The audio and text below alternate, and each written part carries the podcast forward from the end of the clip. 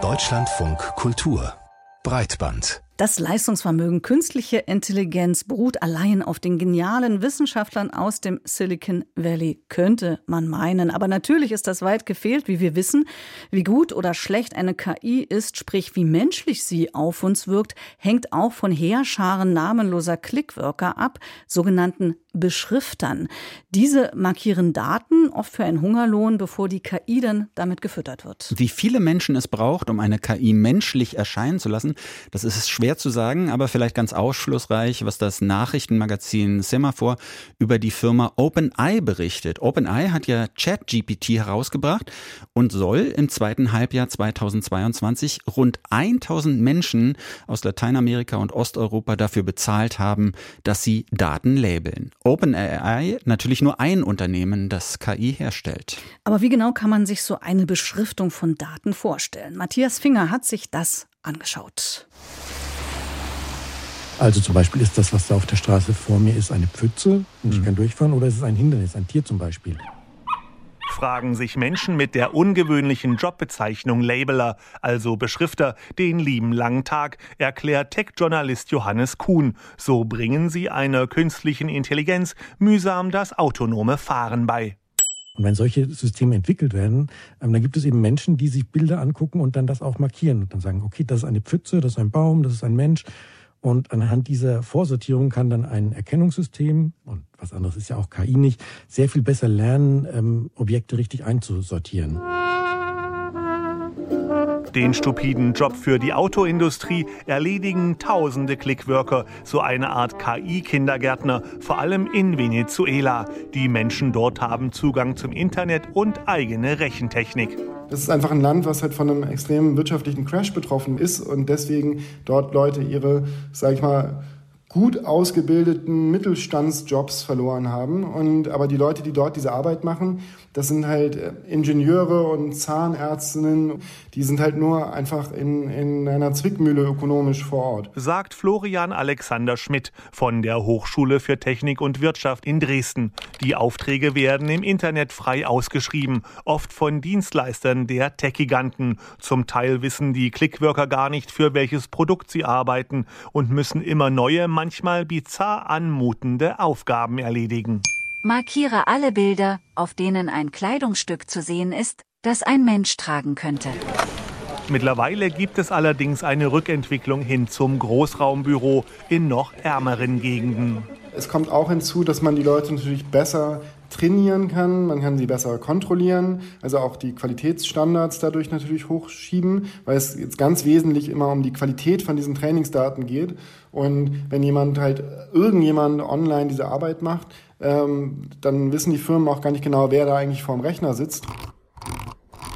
Im Homeoffice werden die langweiligen Arbeiten gern mal an Familienmitglieder und Freunde delegiert. Doch wir alle haben solche Aufgaben selber schon gelöst und Ampeln, Autos und Stoppschilder identifiziert in Captchas und so Googles KI verbessert. Wenn wir bei Imagegeneratoren ein Bild aus mehreren Vorschlägen auswählen, lernt die künstliche Intelligenz ebenfalls dazu.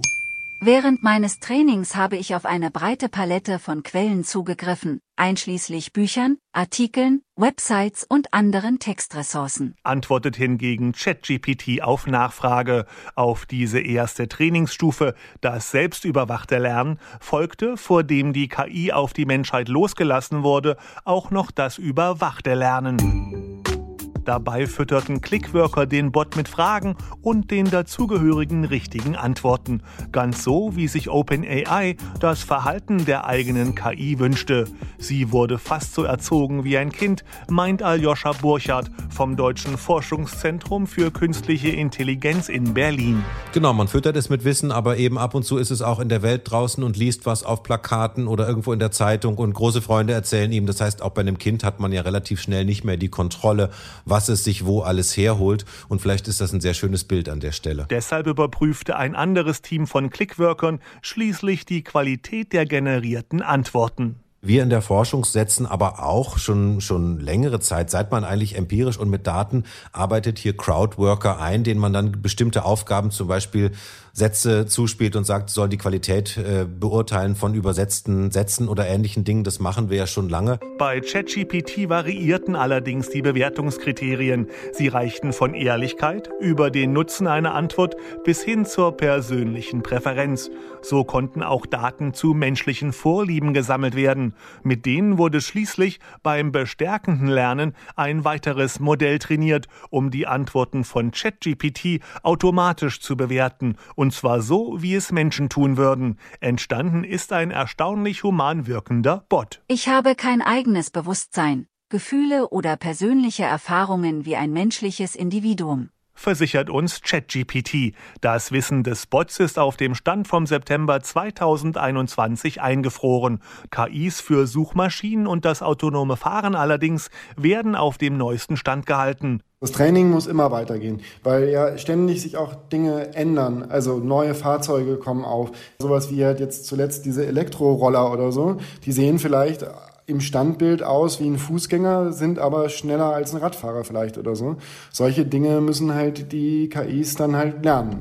Selbstfahrende Autos sind potenzielle Todesgeschosse. Deshalb muss die Fehlerquote hier möglichst gering sein.